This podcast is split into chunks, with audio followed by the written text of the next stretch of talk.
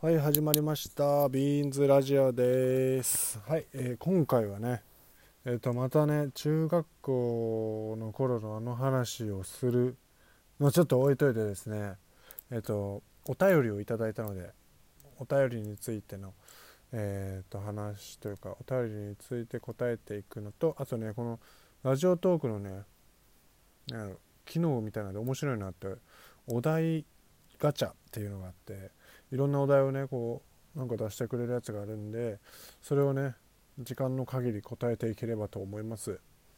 ではスタート。はい。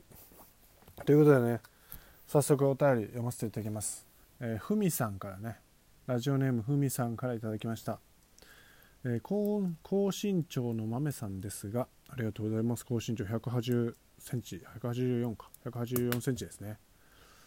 高身長の豆さんですが小中高とどんな感じで身長伸びてきましたか？制服の買い替えとか大変だったかなと勝手に想像しています。学生時代のエピソードとともに、えーお話を聞けたらということになりましたね。はい。ということで身長ですね。確かに今ねよく聞かれるんですよね。身長184センチになってますね。身長だけ確かに家族でも一番大きいのかな？そうだね。身長だけガンガン伸びていってしまいましたが僕の身長小中高とどんな感じで伸びてきたかというと僕ねあの小学校は背の順で前がえっ、と僕のところね前があの低い順で並んでたんですよ。背が低い順で並んでて最初はね真ん中よりちょい前ぐらい。平均で言うとちょっとねちっちゃいぐらいだったんですね小学校。で中学校ぐらいでの最初ら辺もそんな感じです。ちょあの真ん中よりちょっと前。で中2になった時にえっとね真ん中よりちょい後ろになったんですよ。ちょっと背が伸びて。でまあ僕が伸びたっていうのもあるんですけど周りがあんま変わらなかったですよね。なんか友達とか元から身長大きい子ってなんかもうそのまま身長止まってあんま変わらない子が結構いたんで僕がこう後ろに下がってくるようになってでもそこまで別にでかいって感じじゃなかったんですけどこれですよ。中3ですね。中3で急に伸び始めまして中3での終わり頃もう一気にね一番後ろまで行ってその時ねもう170何本ぐらいあったんやな5ぐらいあったんかな？もっとあったんかな？もう全然覚えてないけど身長のあれは。でもね一番後ろになってでそうあのふみさんにもね聞か聞いていただいてますけどもう制服の買い替えねこれね確かにねあのやっぱ僕今もそうなんですけど自分の服自分のなんやろ体型に合わせて買うとね袖がね足りないっていうこと多々あってちょっとだけね袖がなんかちんじくりになったりとかしてたんやけどなこれねあの買い替えなくていいよかったんですよ。なぜかというと僕年子でねあの上にお兄ちゃんがいるんですけど同じ中学校で、まあ、学ランやったんですけどね。そのお兄ちゃんがね僕よりちょっと大きかったんですよ。だから僕ねお兄ちゃんの服をあのお下がりで着れたんで中3の時伸びたからねお兄ちゃん高校行ってたんで。だからギリギリね買わずにね済みました。お兄ちゃんの制服を着て中学校最後帰ってましたね。でねこれ中学校の思い出とともにっていうのはまあ制服で言うとね僕第2ボタンをね誰にももらってもらえなかったですね。何も誰にも言われない。っていう中学校ですね。あと今さっき出てたのお兄ちゃん。これねお兄ちゃんとのね思い出っていうか年子ってなんか意外に今その時はね感じなかったけど今思えば結構いいなと思ってて。だって同じサッカー部だったんで兄弟で同じサッカー部にいるってあんまないんですよね。な結構年離れて同じサッカーやってるってあるかもしれんけど1個差なんでねもう一緒にサッカーするんですよもう一緒に試合にも出てたしあなこれって結構あんまりみんなしてない感覚なんかなと思って一緒に家帰ってさそのなんやろ試合の話とかもできるし練習とかもできるしなんかまあ確かに今思えば良かったなという感じですね。うん。そうだね。身長はでもそうだね。急にでかくなったんでみんなには驚かれましたし。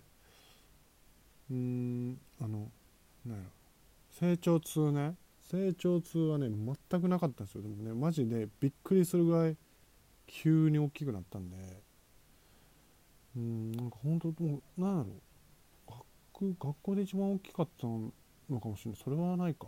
誰かおったか。おったかもしれないけどサッカー部では確か一番大きくなったのかもしれませんね。はい。ということでふみさん、えー、お便りありがとうございました。またねいろんなことを聞いていただければと思います、えー、ラジオネームとかをねいろいろあのお便りフォームの方に飛んでいただければ入力するところとかあるんで皆さんもね匿名で聞きたい時は匿名って書いていただければいいですし何でもぜひぜひ聞いてみてください。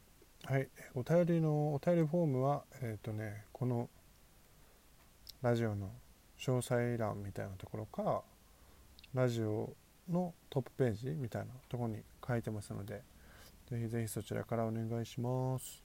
はいということでねここから最初言ってたお題ガチャの方をしていきたいと思います。はいではいきます。でれん。結局キノコ派とタケノコ派どっちが優勢なの？ああこれすごいもうよく聞かれるけどねこれね。キノコ派と。でもね俺昔はねかもうがぜんタケノコ派だったんですよ。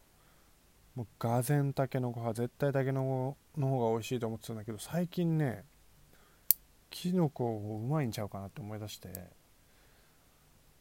なんかねちゃんとチョコというか上が。なんかねだからなんか最近キノコの方がちょっと好きになってきた。優勢はキノコですかね。はい。じゃあ次でれん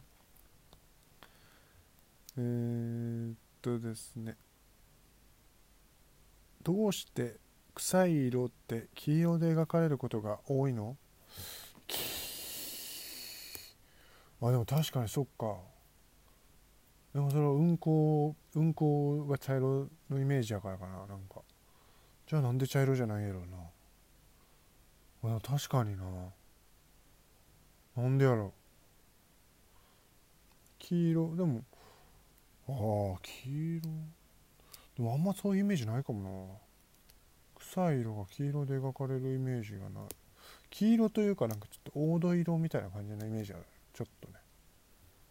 はいちょっとよくわからないです。はいということで次。大人限定お酒の失敗エピソードってある？お酒飲まねえからな。あだからあれだね。お酒を飲まなくて、あの全然飲めないんですけど、あの全然飲んでなかった時にたまたまその先輩のあのあの何監督をされてる方がいてあのお姉ちゃんの知り合いの男性の友達なんですけどその方とねちょっとあのお話をする機会東京でお話というか普通にまあご飯に連れて行ってもらっただけなんですけどご飯に連れて行っていただいた時にそのお酒ねちょっと飲まないといけないかなと思って先輩やし。だからちょっと飲もうと思って1杯だけちょっと飲もうと思ったらその半分とかもう3口ぐらいでね気持ち悪くなって。でえっと次の日までずっと頭が痛かったっていうエピソードがあります。はい。じゃあですね次行きましょう。あなたのストレス解消法を教えてください。何やろうねストレス解消ゲーム。まあ今はできないけどまあ、ストレス解消はたまにフットサルとかしたらすげえストレス解消になるしあと何やろなカラオケ。うん。映画見に行く。あ映画見に行くの確かにあるな。あとあれだな。タバコを吸う。これストレス解消になってるか分からんけどなんか一服してるって気になれるから休憩してるなって落ち着くのがありますね。はい。次。1回は経験してみたい恋愛シシチュエーションは？1回は経験してみたい恋愛シチュエーション？え。ー、なんだろうね。あでもね1回は経験したいか分かんないけどもうできないけどやっぱね学生の恋愛とかってね僕ほんとしてこなかったんで制服でなんかあの恋人と待ち合わせてとかをやったことないんでそういうのはねなんか一回でもねなんかできればよかったなと思ってますけどもう今は絶対したくないです。あの何やろ。制服着てとかたまにやってるじゃないですか。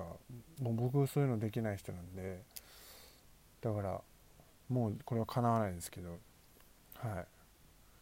そんな感じかな。次、昔は良かったっていうエピソードを教えて。昔は良かった。なんだろうね。自分の家に集まってみんなでゲームをしてたっていうのはねすげえ面白かったしすぐね5人ぐらいもっとか56人集まってなんか遊んでたのが昔は良かったね。今はそんなことないすぐ集まれるってあんまないから。昔は良かったなって思いますね。それは。自分のあれですけどそれは。い。宇宙人って本当にいると思う？いますね。俺は確実にいると思います。